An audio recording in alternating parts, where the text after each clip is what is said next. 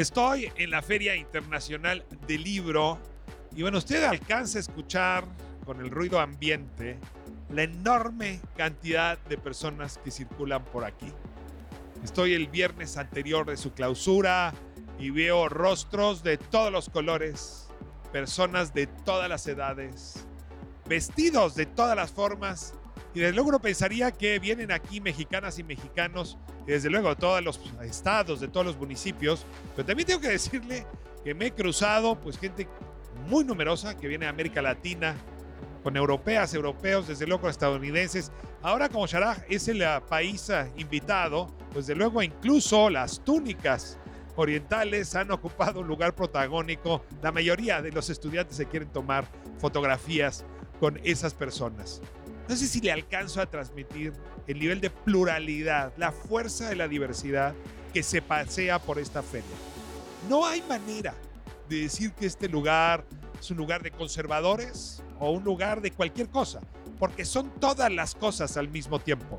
Cada año, y esta es la edición 36 de la Feria Internacional, lo que ocurre en este espacio es un flujo de ideas, de personas, de críticas que le permiten a uno respirar lo que está pasando en México y en el mundo, pero desde luego respirar también hacia dónde va México y el mundo. Más de 4.500 títulos se exhiben en estos estantes más de 620 presentaciones, una enorme cantidad de mesas de discusión. Están los foros para jóvenes, están los foros científicos, están los foros para la industria editorial, están los foros para hablar de democracia, en fin, una pluralidad enorme. Ojalá y la FIL nos recuerde que en México somos mucho más que dos, como decía el poeta Benedetti, y no podemos seguir viendo y calificando lo que nos rodea a partir de blancos y de negros, de güeros, de morenos, en fin, a partir de izquierdas y derechas, liberales y conservadores. Somos mucho más que esas dos cosas. Y aquí en la FIL lo respira uno, lo siente y desde luego lo escucha. Hoy le presento un par de entrevistas justamente relacionadas con esa colección de ocurrencias que sucedieron aquí, de entrevistas, de charlas, de conversaciones.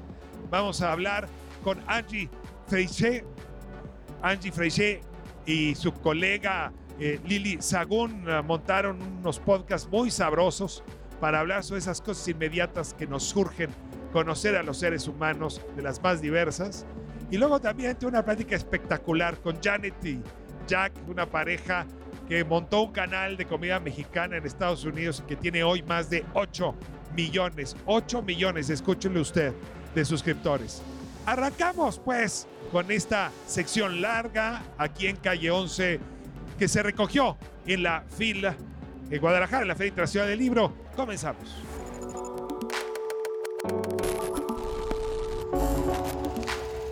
Bueno, ya ve usted dónde estoy. Adivinará, vea la cantidad de chicas y chicos que están pasando por aquí. Feria Internacional del Libro recogimos aquí algunas muy buenas entrevistas con muy buenas invitadas e invitados. Y bueno, es justamente el caso de Angie Frangé, que viene presentando último libro en colaboración con Leti Sagún, eh, un libro que está relacionado con lo que ellas saben hacer mejor, que es hacerse preguntas y obtener respuestas, hay que decirlo también a partir del formato del podcast. Angie, muchas gracias por acompañarme. No, gracias por tenerme aquí, encantada de la vida, sin mi otra mitad. ¿Cómo te sientes? Es raro, ¿no? Es la primera vez que hago la gira de medios sola. Siempre vamos juntos a todos lados. No te vaya a gustar, ¿eh? Así empezaron Ringo Starr y Paul McCartney. No, no me siento, me, me falta, pero puedo hacer la chamba Puede sola ser la también. chamba, 100%. para eso se juega el relevo. claro, claro, Oye, claro. ¿aquí juegas de local? Sí, aquí crecí. Crecí viniendo a la Feria del Libro con mi mamá, que es una súper lectora y estoy muy agradecida porque literalmente me dio esta fascinación por los libros, me encanta. Todo el tiempo ayer que estuve aquí yo, ¿a qué horas tengo media hora? ¿A qué horas tengo media hora para ir? Entonces sí, muy orgullosa de que esto suceda en la ciudad en la que Traes nací. la tarjeta de crédito con tope, dinero en la bolsa. Literal, se te va la vida del dinero, todo el ahorro del año aquí. Tengo que acabar pagando mensualidades Literal, la fila. Oye, y bueno, déjame ahora pensar en estas chicas, estos chicos que nos están viendo. ¿Los mandan con dinero a sus papás? ¿O nada más vienen a ver? ¿Cómo te mandaban a ti? A mí me manda, yo venía con mi mamá y me daban 500 pesos. Ah, eso y daba para dos. Como dos y medio y luego tenía que rogar por la, por la, para que me- se me completara el otro. Eh, y era el único lugar donde tenían el de Harry Potter antes. Entonces yo venía de que el 2 de Harry Potter, el 3 de Harry Potter, de hecho los compré aquí. Eh, y yo digo que unos han de venir con dinero y otros no, no más bien. También hay muchas cosas que ver, no solo es comprar libros, hay muchísimos libros que puedes hojear. De hecho, el otro día estaba, eh, creo que es el pabellón de arquitectura, tienen muchísimos libros solo para ver que están hechos a mano, hay de todo. Yo creo que a mí lo que más me gusta es ver títulos. ¿Ver No, qué? Títulos. Ah, sí. La inteligencia para ponerle un título a un libro se requiere mucho. Concentrar en cuatro, tres, dos palabras, un Lo título, uno. libro. ¿no? Sí, y sí, te, te- te inspira. Bueno, vamos a hablar de despertando, ¿no? Que son cinco minutos al día para pensar quién quieres ser. Yo te adelanto. Yo no me baño para estar limpio, sino porque en esos cinco minutos Te tienes que me hago esa despertar. pregunta, ¿no? ¿Qué voy a hacer hoy? ¿Quién soy? ¿Qué quiero? Ya mi cabeza tiene ese orden. ¿Cómo, cómo le haces tú? Yo la verdad soy una persona muy mañanera, por eso cuando empezó el podcast de Despertando para mí fue algo que me hacía falta en mi rutina. Yo me despierto 5, 6 de la mañana y me gusta tener un ratito porque después todo Para mi día... sola, Sí, Sin celular, sin familia, sin- Exacto, es cuando todo el mundo está en silencio, pero sé que no todo el mundo es así. Pero este podcast, que es de lo que se deriva el libro, es eso, son cinco minutos todos los días para que hagas una pequeña pausa y reflexiones en algún tema ese día. Y el libro, quienes querían más herramientas, es eso, son ejercicios, frases, meditaciones por cinco minutos que creo que todos nos merecemos darnos cinco minutos. Tienen que comprar el libro, pero vamos a darles unas probaditas, ¿no? Obvio, obvio, obvio. Yo ya no paro de oír a mi alrededor de estoy burnout. Sí. Es la primera vez que oí la palabra, dije, ¿será como inglés? ¿Qué es eso de burnout? Ya ahora más o 100%. menos la podría usar yo mismo. ¿Qué es? ¿Y cómo te despiertas y haces a un lado Híjole. estar quemado? No sé cómo traducirlo, ¿no? Híjole, yo creo que el burnout viene de otro o sea, viene de un lugar muy intenso, de una sociedad que nos pide todo el tiempo estar activos. O sea, a mí, por ejemplo, me cuesta mucho trabajo estar no haciendo nada. Entonces, creo que se puede mejorar esto, como poniendo límites en tus rutinas, poniendo espacios para ti donde tú también te puedas sentir que no solo estás para dar, para trabajar, para producir. Y creo que este es un buen momento. Son cinco minutos que te puedes dar, pero también creo que es aprendiendo a poner límites, ponerte límites a ti. A veces casi siempre van hacia ti mismo de decir, ya. O sea, necesito un descanso, necesito priorizar ciertas otras cosas de mi vida que no es solo el trabajar. ¿Cuándo me tengo que dar cuenta que ya rebasé mi límite? Digo, ya, es un workaholic terrible. Yo creo que cuando solo haces eso y cuando has dejado de frecuentar tus relaciones, tu amor propio, tu autocuidado, cuando dejas de tener tiempo para ti mismo, cuando llega el momento de descanso y dices, no, no, no, no puedo tomarme este momento y te sientes culpable y tienes que seguir, creo que ese ahí es el- sí cúrate, agarra despertando y ve qué dice. Mira, me gustaría que lo agarraran desde antes, Ah. antes de que llegaras ahí, si no es darte cinco minutos y ponerlo en tus hábitos de decir, este ratito es para mí, para escribir. Voy a usar ahora otro término que es el opuesto, ¿Ok? procrastinar. ¿no? Es una palabra muy bonita, suena como a candil, Sí. ¿no? Suena como, no sé, cristales y Como procrastinar. Sí, sí, sí, sí, Y sí. es una palabra horrible. Sí. Entonces, te ayudo a que le cuentes a la vida qué quiere decir procrastinar y cómo le haces para darte cuenta que estás procrastinando, que es más o menos lo opuesto del burnout. Híjole, procrastinar es dejar las cosas que todo se te cruce y no, como no hacerlo en el momento en el que todavía tienes tiempo. Dejar las cosas para el 2024 que deberías Exacto. hacer en el 2022. Exacto, pero también se dejan conversaciones, se dejan cosas que quieres hacer y demás. Yo creo que la procrastinación es de dos cosas. Uno es un mecanismo de defensa para no hacer ciertas cosas que te pueden llevar a otro lugar que quieres, un poco como de autosabotaje. Y otro es esta ansiedad que creemos que al hacer algo podemos como detener un poco el tiempo y decir al ratito lo hago, al ratito lo hago, y luego viene el burnout de millones de cosas que hemos procrastinado. Entonces, yo procrastino porque me da miedo lograr lo que quiero, o yo procrastino porque no sé materializarlo, o de plano porque la flojera me gana. Yo creo que hay de todo, creo que hay momentos, por ejemplo, para tener un proyecto como el que tenemos, eh, se requiere muchísima gente, de muchísimo trabajo y de muchísima gente que también nos ayuda, pero a veces es complicado. Entonces, por ejemplo, yo trato de extender mis maneras y decir, ay, no quiero hacer aquella, no quiero ir con los contadores, no quiero hacer todas estas cosas que no son, que no disfruto tanto. Pero creo que a veces tenemos que poner una balanza en lo que sí nos gusta con lo que tenemos que hacer para que eso pase. Ahora, muchas veces pensamos mejor si movemos el cuerpo. 100%. Las posiciones, relajarnos, no, ahí también hay un trabajo que despertando nos propone. Por cierto, que esa hora mover el cuerpo es clave para pensar mejor. Déjame me acorte y nos hables también de esos otros consejos donde no solamente funciona la cabeza, sino los pies, la cintura, el resto. Estoy lista. ¿Eh? Muy bien, vamos a corte. Esto es Calle 11 en la Feria Internacional del Libro. Regresamos en un momento para seguir hablando de Despertando de Leti Sagún y Ashley Hange.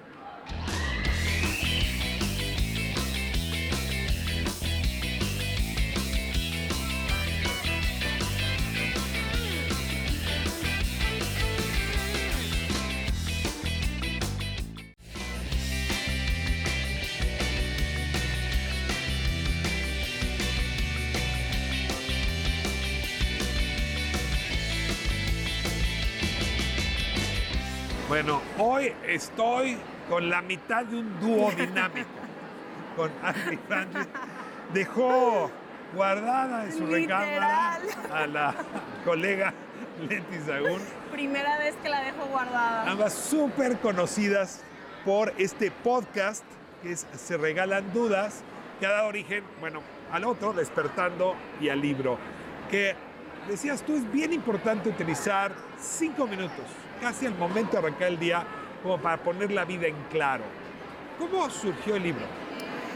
Mira, el libro, creo que todos nuestros proyectos que hacemos dentro de Dudas Media, que es donde está Se Regalan Dudas, Despertando, Durmiendo y otros podcasts que tenemos, tratamos de crear más herramientas que nos han servido a nosotros o que nos hubiera gustado tener cuando estábamos creciendo.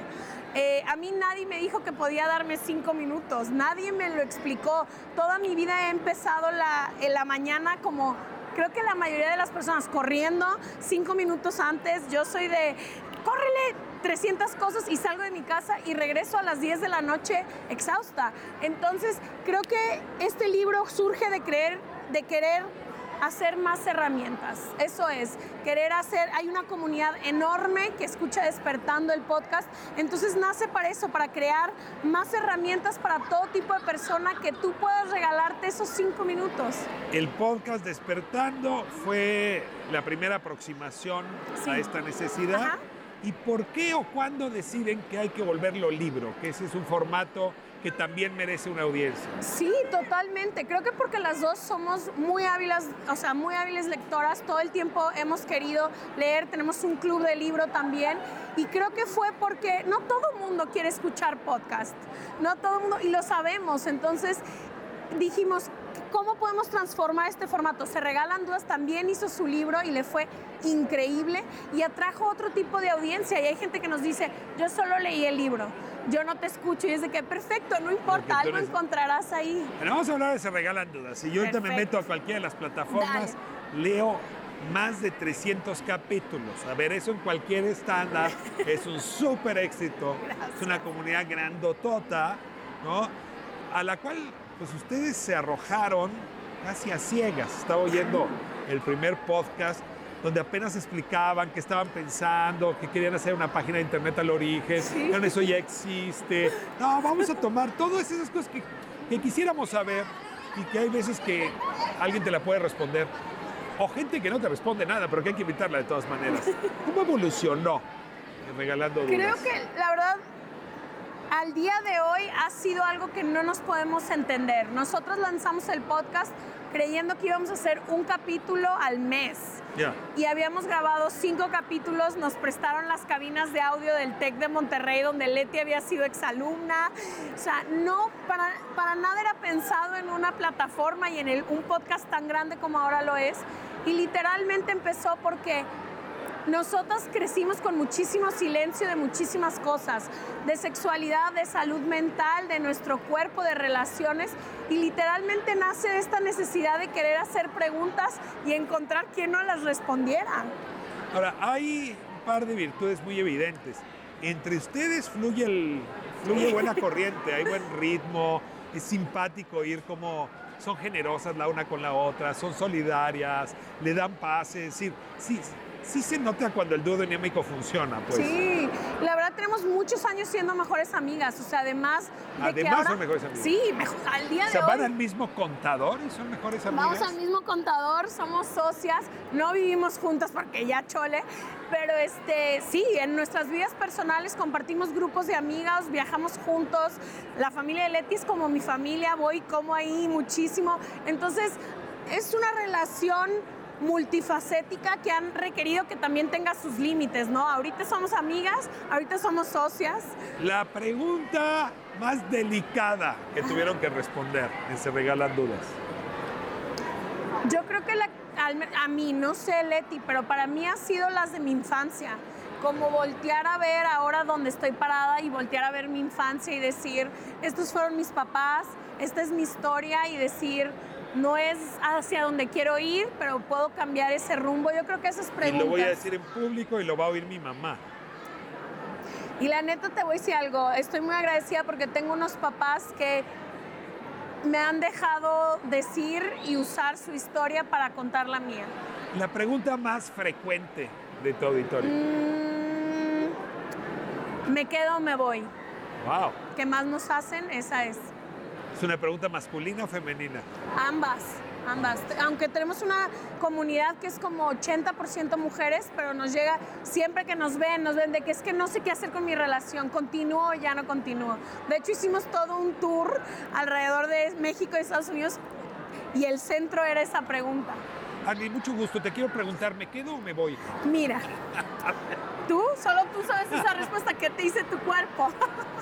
Que me urge hacer una sentadilla. Llevo trabajando desde las 5 de la mañana. Exacto, entonces hora de irse. Solo tú tienes A esa ver, respuesta. El cuerpo es un libro que te dice cosas. Sí, el cuerpo es la herramienta más importante que tenemos para conectar con la vida.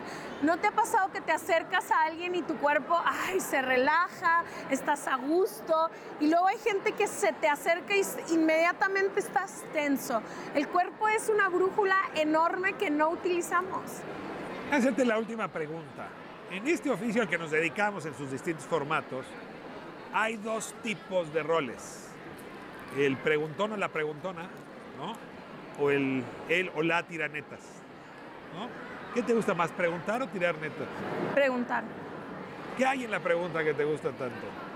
Yo creo que es el principio de un camino enorme. Cuando te haces una pregunta importante, es muy difícil volver atrás. Cuando te preguntas, ¿me quedo o me voy? O ¿qué fue lo que pasó en mi infancia? O ¿qué onda con mi salud mental? Es el principio de un camino normalmente que lleva hacia la luz, hacia buscar respuestas, hacia una curiosidad nata que tenemos todos de explorar y no sé, mi vida entera ha estado llena de dudas en las que he ido en busca de la respuesta, que muchas no las, perdón, que muchas no las he encontrado, pero que me han movido del lugar en donde estaba en el que estoy ahorita. Cinco minutos en la mañana quizás solo sirven, y qué bueno, para hacerse una buena pregunta. 100%. Y para observarte, para darte el tiempo y para resistir un mundo entero que te dice que no te puedes dar cinco minutos porque vas a llegar tarde. Todo mundo se puede dar cinco minutos para sí mismo. Regalando dudas, despertando, podcast que tenga mucho éxito. Hay otro más que Sí, se llama Durmiendo. Durmiendo. Y próximamente te- uno tenemos otro de noticias todos los días, también cinco minutos, que se llama Te lo cuento, TLK. Y dos libros que se derivan Dos justamente de esos podcasts. Una audiencia enorme. No se imaginaban que les iba a ir también. Y se lo merecían. Escúchenlas, léalas. Muchas Este encanto que está usted viendo hoy en Ashley está justamente reflejado en sus voces y en su pluma. Gracias, Ashley. No, gracias por invitarme.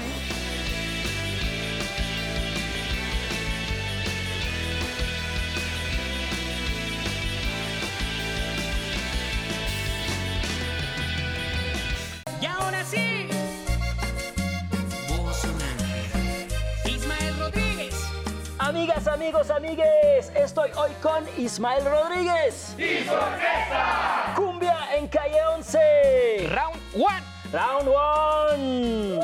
Round one. Solamente tú. Ismael Rodríguez y su orquesta. Los, agar... Los agarraste. Ismael Rodríguez. Y su orquesta. Ahí está. Eso. Los agarraste. Tipo, Pipo. Pipo. Pipo Rodríguez. así Pipo Rodríguez. llaman, Así es. una voz de ángel. Voz de un ángel. Así es. Voz de un ángel. ¿De qué color es ese ángel? Híjole, pues nos bueno, me veo medio morenito, ¿no? Pero Un ángel azul. un ángel azul. A ver, cuéntanos, ¿estuviste cuántos años con eh, Los Ángeles Azules? Mira, estuve eh, siete años. ¿Siete años? Fui parte de, de Ángeles Azules. Es un ciclo, ¿no? Dicen Toda que una vida, ¿no? O sea, los años. matrimonios, como Sí. hasta las células del cuerpo se renuevan todas en siete años, dicen. Exactamente, exactamente. Entonces, siete años de, de- de aprender mucho. De hecho, yo vivo agradecido con, con la vida, con Dios, agradecido con Los Ángeles Azules por haberme dado esa oportunidad de ser la primera voz durante siete años y compartir escenario con, con muchísimos artistas. Amor, amor, amor. Fuerte, fuerte. Pero tú llevas cantando precisamente desde los siete años. Así es, así es. A los siete años empecé cantando eh, música eh, vernácula. eh, me gustaba mucho eh, la canción con mariachi. De hecho, mi artista, bueno, preferido en ese entonces era Antonio Aguilar. Ya poco a poco me fui desprendiendo de lo que era la música vernácula y ya iniciando con la- lo que era la cumbia. De Iztapalapa para el mundo. Ahora ya no, ahora ya no. Ahora de, de- de México para el mundo. Siete años empiezas a cantar, siete años con Los Ángeles Azules. Sí. 17 años. 17 años. Amo su inocencia. Pues muchísimas gracias Ismael, no te Gracias. vayas. Regresamos para el round 2 en Calle 11. Venga.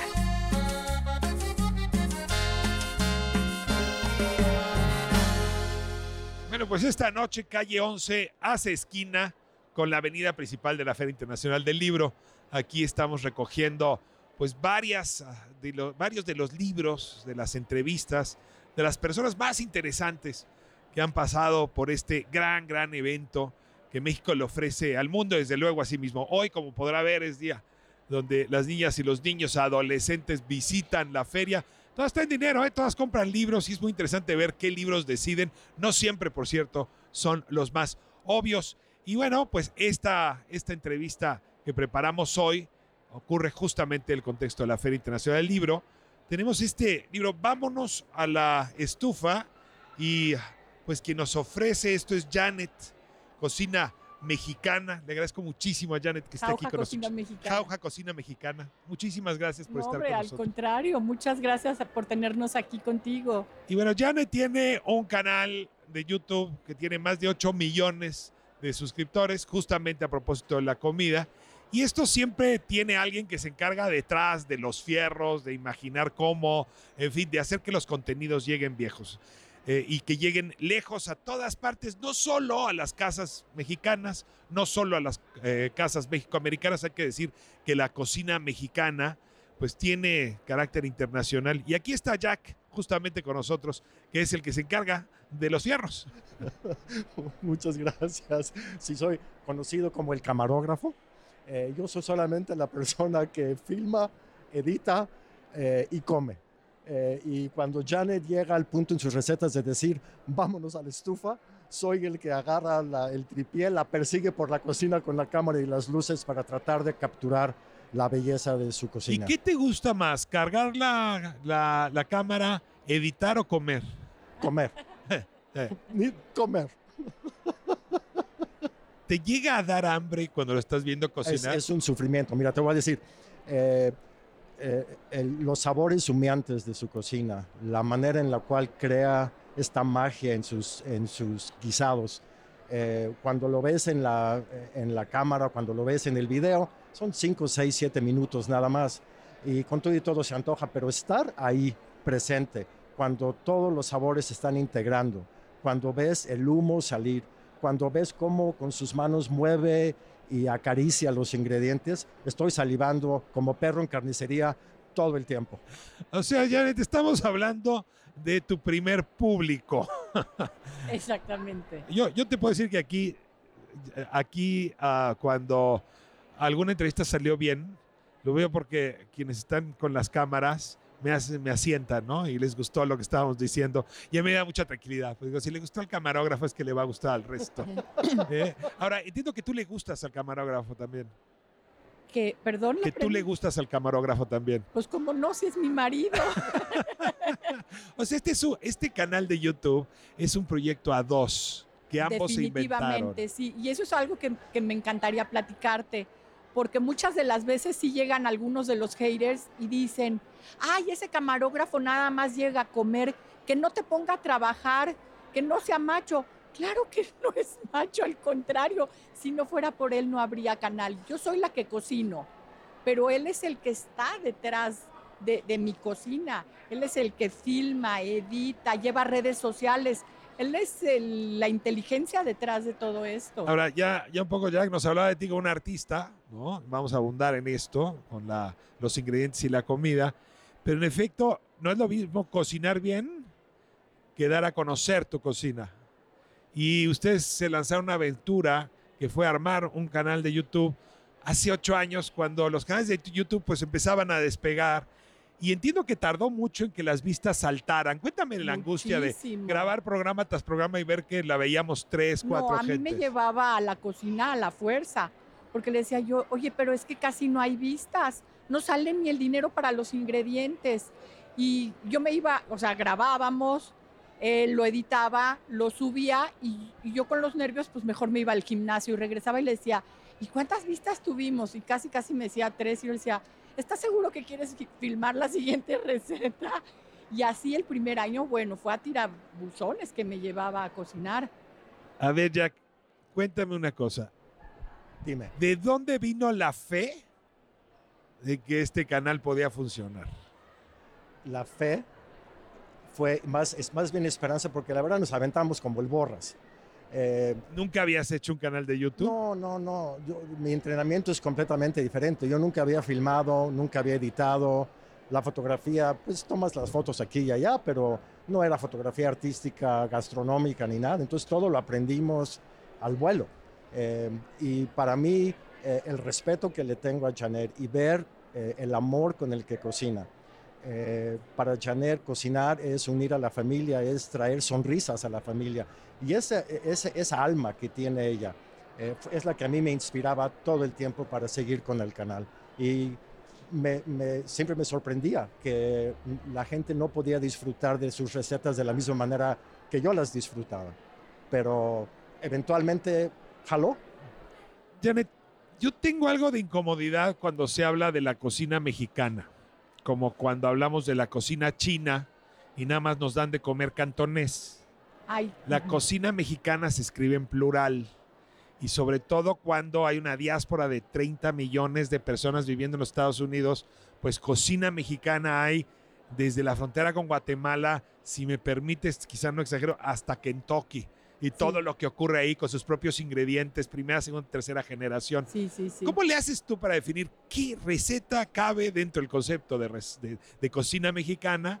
Eh, y, y un poco quiero saber también de tu audiencia, ¿no? Son audiencias de distintas regiones, mexicoamericanos, mexicanos, ¿quiénes son? Pero empecemos con eso, ¿cómo defines las recetas? ¿Cómo defino las recetas? Al principio porque teníamos que cubrir todas las recetas eh, típicas, ¿no? Entonces teníamos que cubrir la barbacoa, la de pollo, la de res, eh, teníamos que hacer un poco de moles, bueno, podríamos hacer mucho de moles, pero también tienes que cubrir en YouTube las recetas que jalen en YouTube, porque lo que jala en la vida real no jala en YouTube y te cuesta el mismo trabajo filmarlo para que jale que para que no te jale. Voy a irme a corte y me Ya, ¿eso no te explicas a la vuelta ¿Qué? ¿Cómo defines que jala en YouTube? Me parece Ah, buenísimo el tema. Guárdamela. Regresamos, vamos a corte, volvemos en un momento.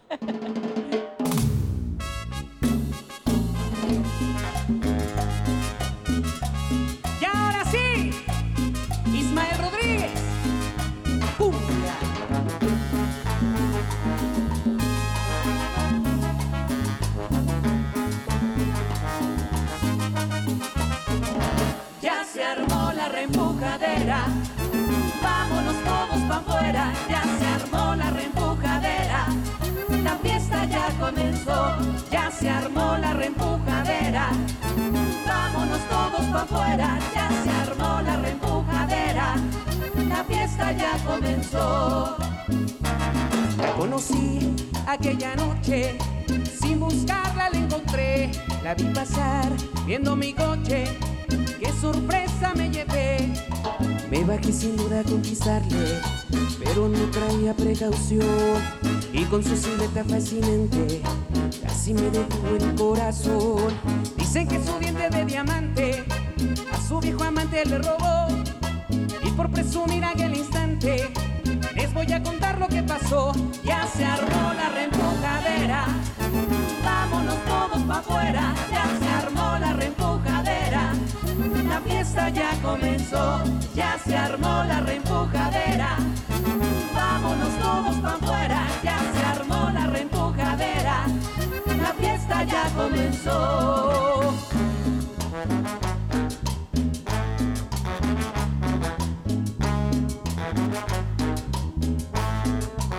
¡Que cumbia!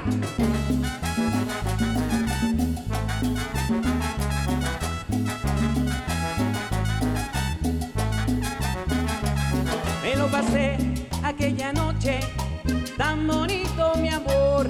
Me la pasé aquella noche,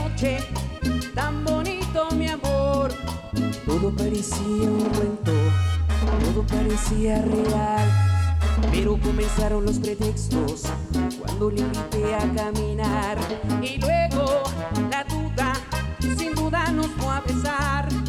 Y luego la luna, sin duda nos fue a besar. Cumbia para ti.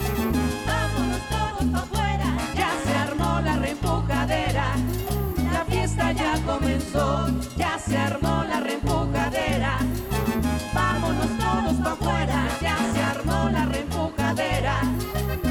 Fiesta ya comenzó. Oye, no.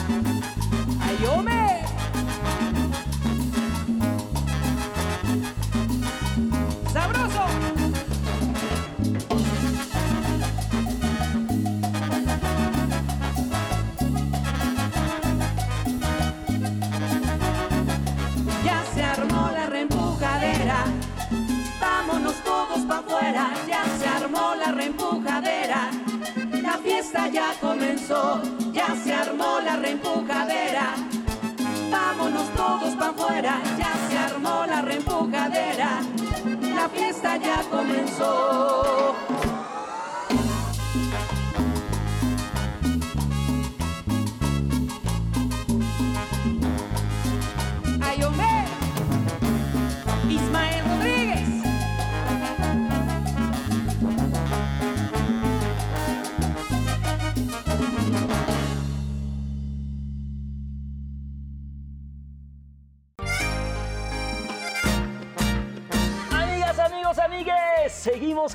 Ismael Rodríguez. Y se dice.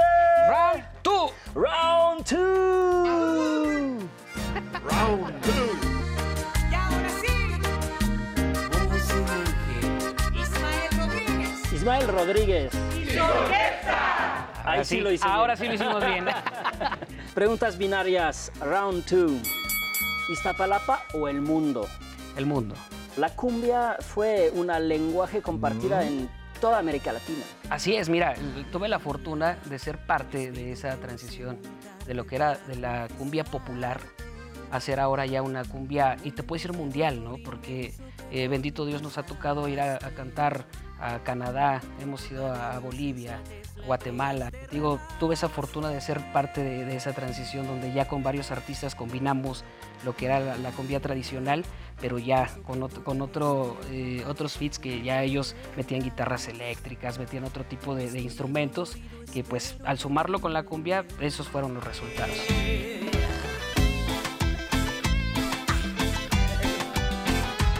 Y también una cumbia que, salió del barrio para volverse Así como algo más, ah, no, no sé si mainstream, pero reconocido por lo menos, ¿no? Mucho, mucho. Yo creo que ahora eh, a mí me tocó ir a lugares, eh, muchos festivales de rock, lo que platicábamos que es rockero, pero me tocó ir a Lo que festivales... se ve no se pregunta. Sí, ¿verdad?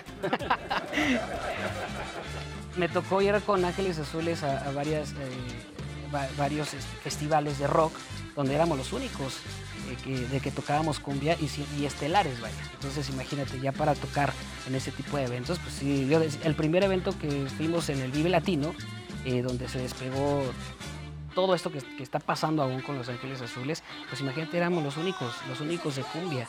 Y nosotros pensamos que nos iba a ir muy mal, ¿no? Porque pues con tanto rockero, pero no, bendito Dios pasa eso y es cuando, entonces yo creo que ya, ya es universal aquí.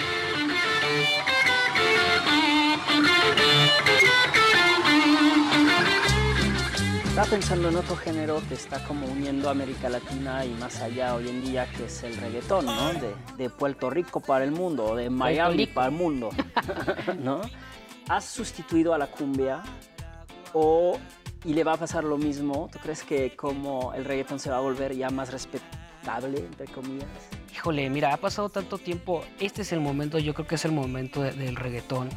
Este es el momento que, que- que está pasando esa, eh, lo que pasó en el 95 con la cumbia, que fue un trancazote, ¿no? Ajá. Pero ahorita yo creo que no va a pasar de moda, pero a lo que yo veo y ahorita escucho es que la cumbia otra vez viene con, con mucha fuerza. mucha Sí, las fuerza. cosas van bien Exacto.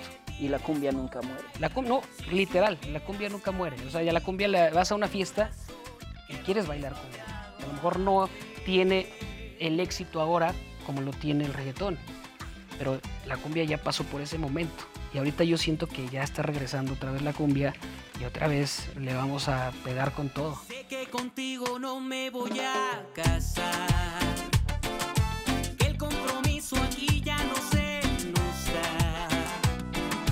Piensas que puedes. Pero estamos hablando con Janet, publicó en la editorial Larus este libro, Vámonos a la estufa, jauja, cocina mexicana.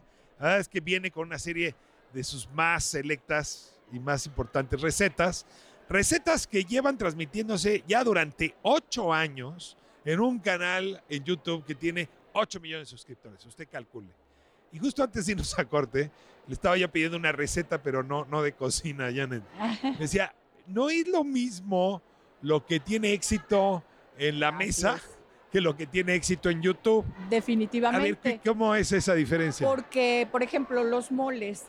O sea, si yo me pongo a hacer un coloradito que es delicioso, me pongo a hacer un mole negro eh, oaxaqueño, que también es delicioso, son complicados, son moles que llevan muchas, eh, muchos pasos. Las señoras de casa no quieren hacer eso. En cambio, sacas un mole de los de vasito y les dices cómo mejorarlo, ¡boom! se van las vistas para arriba. Entonces tú tienes que definir qué es lo que también te conviene a ti como canal. Porque si te vas a cansar en hacer un mole negro, pues mejor... a- O sea, el mole que puede llevar 300 ingredientes no pasa en YouTube. Y a lo mejor un, Sí, entonces a un, las un señoras... tlacoyito con un poquito de frijolitos y quesito, eso sí o, pasa. o a lo mejor una carne molida con un poco de papas, que es mucho más rápido de preparar, que llegan las señoras cansadas. Muchas de ellas trabajan y nos siguen y quieren hacerle algo rápido y sabroso a la familia. Pues mejor se van por una carne molida, ¿me entiendes? Que irse por un mole complicado. Y también son las épocas del año, ¿no? Porque ahorita que vienen las fiestas de diciembre, pues le saco la carne molida y van a decir, Janet, please, tráeme mejor una pierna, ¿no? A ver, Jack, esto me parece fascinante. Sí, dime. Eh, Janet no cocina para otras cocineras. No está presumiendo sus dotes y sus artes. Cocina para la persona que en efecto quiere comer rico, pero tiene poco tiempo para cocinar. ¿no? Y, y entender qué rostro tiene, qué necesidad tiene tu público. Eh, eso es su- de suyo es, es un arte, pues. Creo que es un don eh, entender quiénes son las personas a quienes les puedes cambiar la vida, quiénes son las personas que alimentan a su familia y que se benefician. Tenemos seguidores muy interesantes. Había, hubo una persona que dijo, eh, Janet no sabe cómo le agradezco lo que ha hecho para mí. Eh, mi esposo nunca venía a la casa a comer eh, y ahora desde que cocino sus recetas está en la casa todo el tiempo y ya quiero que se vaya. ¿Para qué le cuento? Hasta estoy embarazada.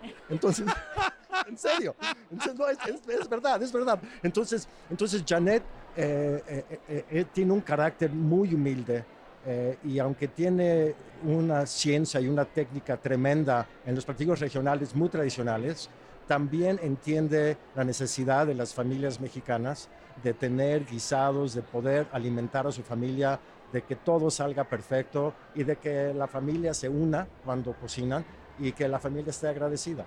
Y, eso es un don de Dios. Cuénteme un poco, Janet, el público, decía yo, de este y del otro lado de la frontera. Ah, así es. En México tenemos aproximadamente el 60% de los seguidores y vamos a decir que entre el 27 y 30% en los Estados Unidos, los demás en el resto del mundo. Y cuando te digo resto del mundo son no- mexicanos y no mexicanos. Fuimos hace años a la Ciudad de México y fuimos a comprar artesanías. Y estamos ahí en el mercado de artesanías y se me acerca una chica joven y me abraza y me dice, vivo en Londres y gracias a ti puedo comer algo de comida mexicana. Y me abrazaba y me No, me abrazaba. conmueve. En Londres. Ay, Esas anécdotas no las suben al canal, ¿verdad? Lo merecería. Esas son las que Es- nos nutren el Eh, alma. esa, esa de la embarazada y esta de Londres Ah, tenía sí. que contar. A ver, abro directo un poco como, como le hace uno con las Biblias, a ver qué sale. Pasta en salsa de crema y queso. Sí, pues Este- son, este me la ponían de niño y era buenísima.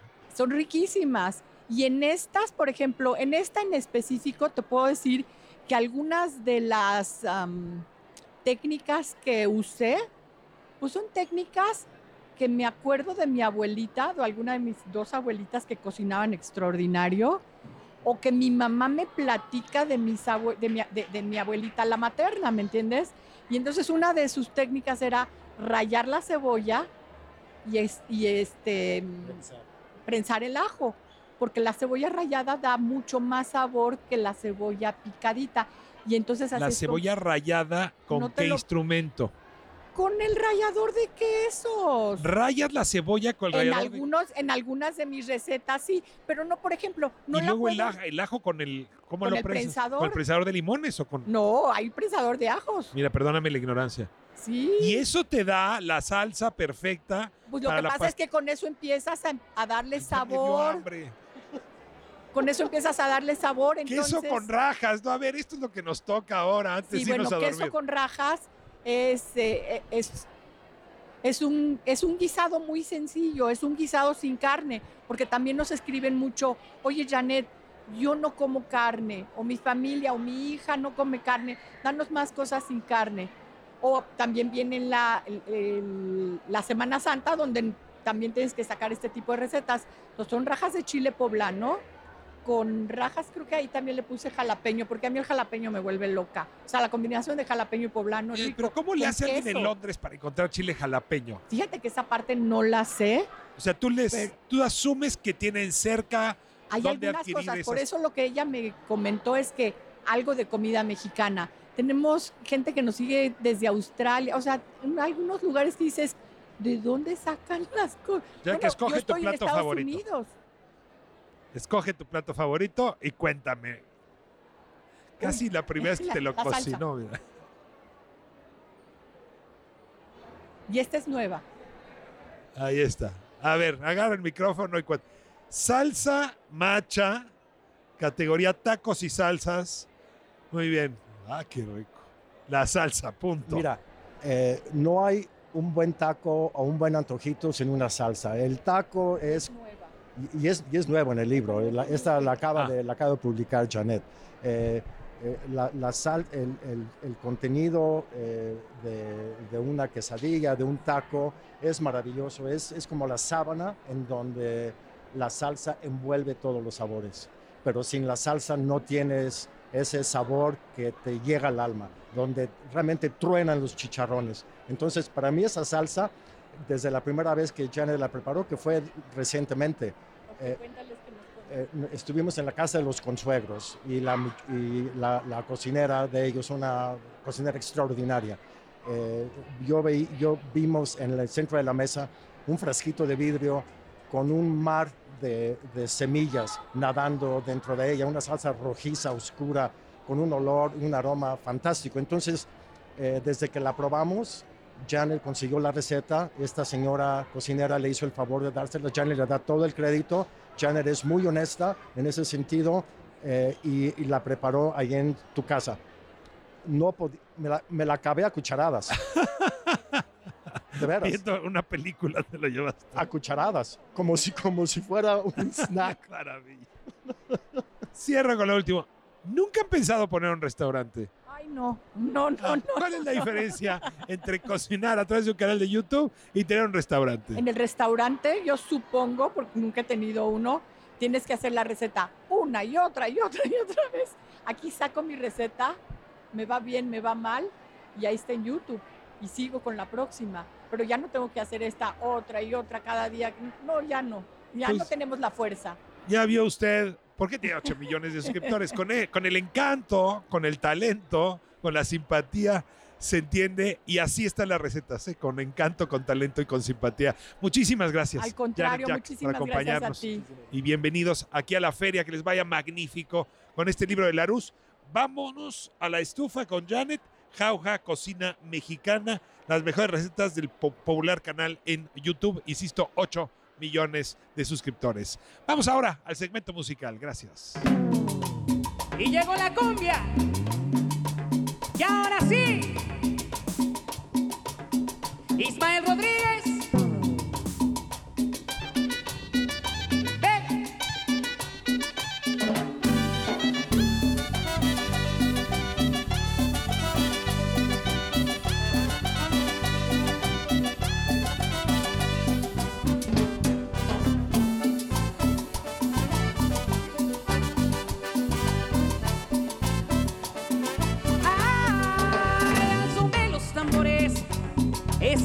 Esa negra esa maña, y al sonar de la caña, va brindando sus amores.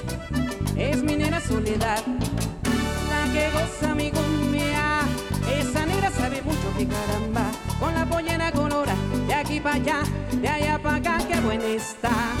Mira cómo baila, mira cómo suena la pollera colora. Con la pollera colorada. Esa negrita aquí para allá, de allá para acá, qué buena está.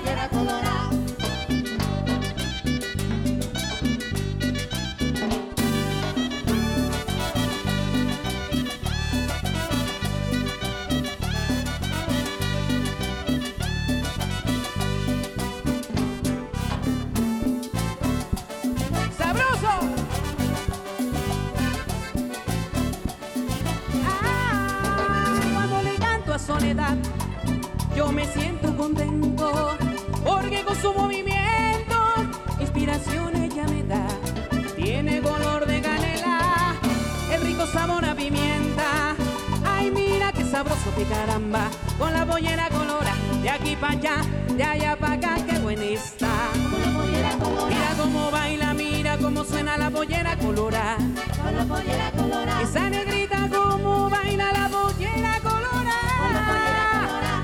aquí para allá, de allá para acá, qué buena Con la está. pollera colorada. Mira, con la pollera colorada. Y otra vez, con la pollera colorada, sabrosa. Con la pollera colorada. Ay, hombre, con la pollera colorada. Pollera